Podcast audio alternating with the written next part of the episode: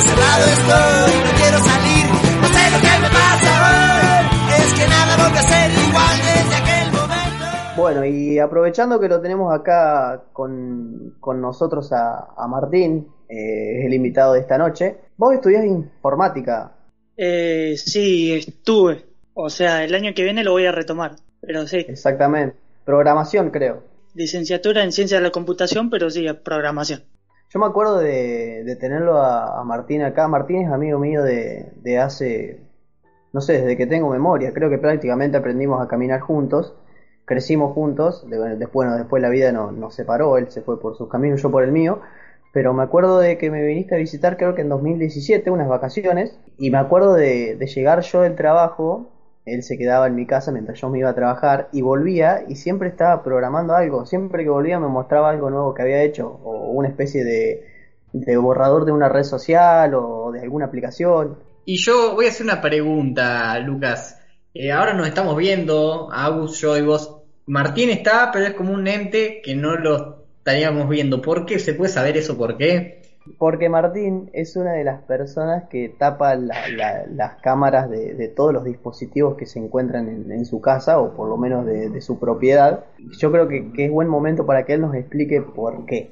Bueno, eh, simplemente vos de principio vos ves a alguien que tapa la cámara o que no usa Google o las redes sociales y vos decís qué carajo le pasa este chiflado. Pero la gente lo que no entiende y se lo toma en joda es que hay demanda y mucha para lo que son como si fuera un reality show pero de un pervertido para espiar a la gente en lo que hace en su día a día, desde lo que estás haciendo cuando vas al baño, las conversaciones que tenés con tu familia, lo que haces cuando estás solo, todo eso alguien lo va a querer ver y como alguien lo quiere ver, alguien te lo va a ofrecer. Y esa gente por lo general sabe esconderse y sabe cómo hacerlo sin que alguien que no sabe nada de informática pueda protegerse. Entonces, como yo no, no, no sé nada de cómo protegerme de forma más avanzada, digamos, lo más simple está por la cámara. Los caminos hacia la red profunda. O sea, ya Mirá, Google en sí hace eso y no, no es ningún, no es ningún una persona así con enferma ni nada. Lo hace simplemente para vender tus datos a las empresas. Bueno, justamente el otro día yo eh, estaba viendo eh, un youtuber, un coloradito, que ahora no me acuerdo ni el nombre ni siquiera cómo se llamaba el video, pero que hizo toda una investigación. De hecho, ahora hay mucha gente bardeándolo como para, como diciendo, ah, hizo esto para hacerse famoso y nada más. Que, que yo no creo que haya sido así, porque la investigación es bastante, bastante creíble, bastante verídica. Viste cuando vos entras a YouTube y, no sé, supongamos que te gustan los autos y buscas un video de autos, lo que hace YouTube es que tiene un algoritmo que de acuerdo a lo que vos buscaste te recomienda eh, cosas similares. Te recomienda más, videos de autos, primero del mismo canal que estuviste viendo, después mientras ya vas viendo más te recomienda videos de otros, de otros canales. Y lo que investigaba este, este chico, la investigación que hizo, es de cómo los, los pedófilos tienen acceso a videos de menores que se suben a YouTube y cómo se comunican eh, a través de los comentarios. Cosas que, nosotros vo- lo vemos, son chicos de 10, 11 años, siendo niños, por ejemplo, un, no sé, un, foto de un nene comiéndose una banana o tomando un yogur, que son niños siendo niños, pero justamente eso es a lo que les gusta a los pederastas y a los pedófilos. Y, el tipo este agarraba, se ponía a revisar los comentarios y era increíble cómo entre ellos se comunicaban. Por ejemplo, había uno que ponía minuto 10.55 o minuto 12.15 y era donde aparecían esos momentos. ¿Para qué era esto? Para hacer lo que nos explica Martín, juntar tipo un compilado de, esos, de esos videos de niños y subirlos después a, la red profunda donde están toda este, esta manga de enfermos y, para saciar sus deseos más, más oscuros, digamos. Y, y Lucas, ¿no pasa que ya hay como una sobresaturación de redes sociales y encima que pasa que todas están conectadas? Porque si vos te fijas hoy, eh, podés entrar a, a una red social, a Tinder, a cualquier, y digo Tinder porque obviamente he tenido Tinder, sí, se cae solo el chiste, pero se puede entrar con Facebook y a Twitter eh, podés entrar con, o sea, ese enlace, a Instagram podés entrar con también Facebook, entonces todo se enlaza y entonces eh, ¿no les parece un poco raro y un poco sobresaturado todo eso? Facebook, primero y principal, actualmente Facebook es dueño de casi toda red social o de app que, que vos tengas al alcance. No sé si de Twitter, pero sí, por ejemplo, hace poco compró WhatsApp, eh, es dueño de Instagram eh, y de muchísimas otras redes sociales. Y yo creo que sí, que hay una sobresaturación. El problema en sí, y es de lo que íbamos a hablar hoy justamente, no es que haya una sobresaturación de redes sociales, sino de la manera en la que se usan.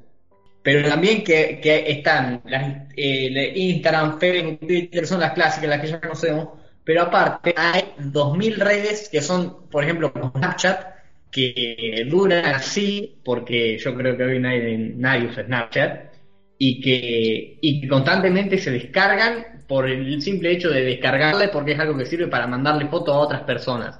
Ya se ha vuelto a usar redes por usarlas, ¿no? Me parece.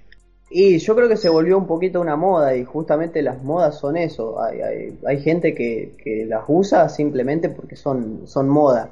A mí sinceramente hay gente que, que usa redes sociales que me da miedo. Eh, esa gente que se crea, por ejemplo, una red social, un perfil, por ejemplo, en Instagram o en Facebook o en Twitter y vos sabés que te ve, sabés que, ves lo que, que ve lo que vos subís, que ve las historias, pero que ellos no, no, no, no sé si perfil falso, a lo mejor es un perfil verídico, nada más que ellos no participan de la red social, o sea, tienen su perfil ahí, sin foto de perfil, sin mostrarse ellos, vos no sabés quién son, pero te das cuenta que, te están viendo, están viendo la actividad que vos tenés en esa red social, y por ahí te dan un poquito de miedo esas personas.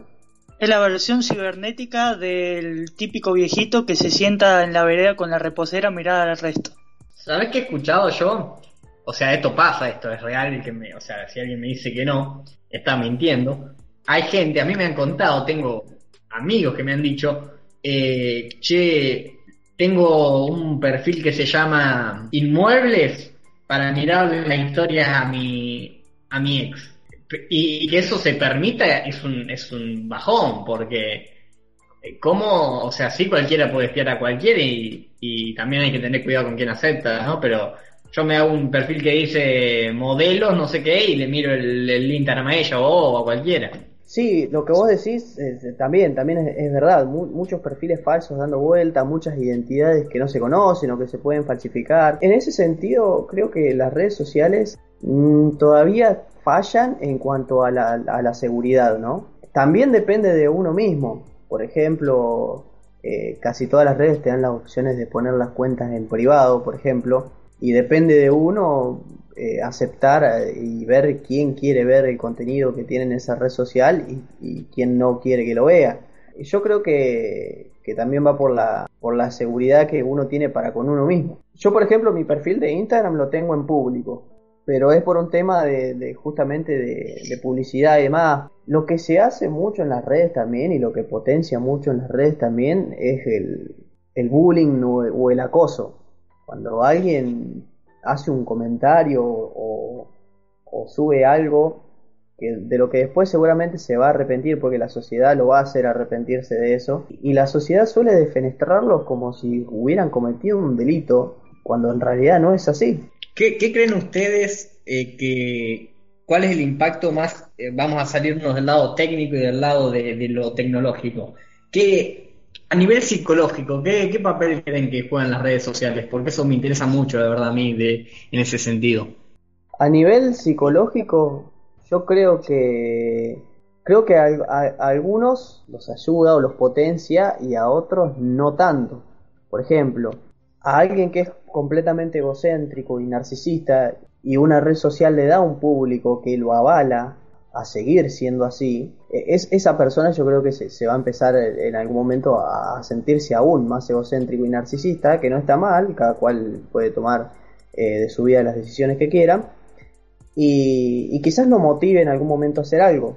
Pero también está la contraparte, que son las personas que, de por sí ya, ya sienten un, rechazo por, por la sociedad y para con la sociedad, que creándose una red social les puede llegar a afectar. Por ejemplo, alguien que diga, no sé, me, creo una red social porque no, no, tengo amigos en el colegio, a ver si conozco más gente, que ha, que ha pasado un montón de veces, sobre todo en, los adolescentes, y me creo una red social a ver si conozco gente porque no, no, no tengo amigos en, el entorno en el que me muevo, y que tampoco, tampoco le, le, llegue... Eh, le llegue gente a, su vida por, por una red social O, O peor, o peor que peor. hagan bullying, lo mismo que hacen bullying en, en, en persona, te hacen bullying en, en, por las redes sociales.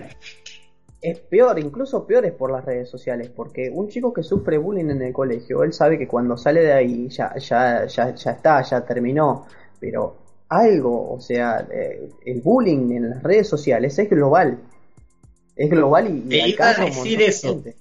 Me leíste la mente porque no me acuerdo dónde vi que alguien me contaba, hablaba de esto y decía, eh, escuchame, dice, antes cuando vos te hacían bullying, te hacían bullying en el colegio y o peleabas o había bardo, qué sé yo, pero vos te ibas a tu casa y todo bien, pero ahora ese te sigue hasta tu casa eso. Sí, sí, mal, con, con todo esto eh, eh, siempre es como que el, el abuso y el acoso está ahí, en eso se, se potencia en las redes sociales. Personalmente hablando de las redes sociales, yo nunca fui fan de ellas. Es más, yo cuando estuvo todo el auge de Facebook, que era tan popular, yo no tenía y, y yo también era una de las eh, acosaban mucho en el colegio por ser la más callada y la más tímida. Mismo yo no me quería hacer redes sociales porque tenía miedo de eso, pero mi hermana fue la que me incitó a hacerlo, aunque igual no le daba mucha bola. Y mm, no sé, o sea, gracias a las redes sociales, como, como que, ¿cómo decirlo? Eh, subo una foto, viendo los likes que tengo, me siento bien conmigo misma, porque hay gente que le gustó esa foto, pero también porque yo tengo mi Instagram, por ejemplo, privado, si no te conozco, no te acepto, te- tenés que saber administrarte bien en las redes sociales, tenés que saber utilizarlas y saber quiénes son los que te van a seguir. Eso sí, la toxicidad abunda en este mundo. El mundo es Chernobyl. Creo que sí, que el mundo eh, en cierto en cierto punto sí es, es una especie de Chernobyl, eh, está muy tóxica hoy la- las cosas hoy en día. El problema es que, que tampoco uno, a a veces eh, en las redes sociales, para uno, uno está decidiendo quién entra y quién no en la red social. Pero no, no somos conscientes todos los días de que detrás, detrás de toda una red social, hay gente que entra a tu información sin siquiera pedirte permiso. Eso, esa sería la, como la mano invisible, digamos, vamos a poner la mano invisible. O sea, bueno, puede ser que alguien acceda a mi información, pero de todas formas, desde que yo la publico, estoy casi que autorizando a cualquiera que la vea. Pero me parece que un impacto más considerable, lo que yo, eh, lo me sorprende que, que ninguno lo haya planteado, es que te podés llegar a comer un cuento que no es si estás muy enganchado con las redes sociales. Yo creo que hoy A por ver. hoy también en las redes eh, eh, sí es eso. Eh, mucha gente, justamente eh, esto, esto, fíjate cómo relaciona con lo que hablamos el otro día, de que hoy por hoy eh, la, la mayoría de la, porque las nuevas generaciones básicamente son las que usan todas las redes sociales eh, y a las que les importa usar las redes sociales. Y como que todos buscan ser una copia de lo que de lo que vende, por así digamos, entre comillas, de lo que vende a la sociedad. Y muchos, justamente como vos decís, si tienen una psiquis bastante débil, muchos, al ver que no pueden eh, parecerse a eso que ven en una foto o que ven en una publicación, se frustran. Y esto se potencia aún más si la sociedad no ayuda.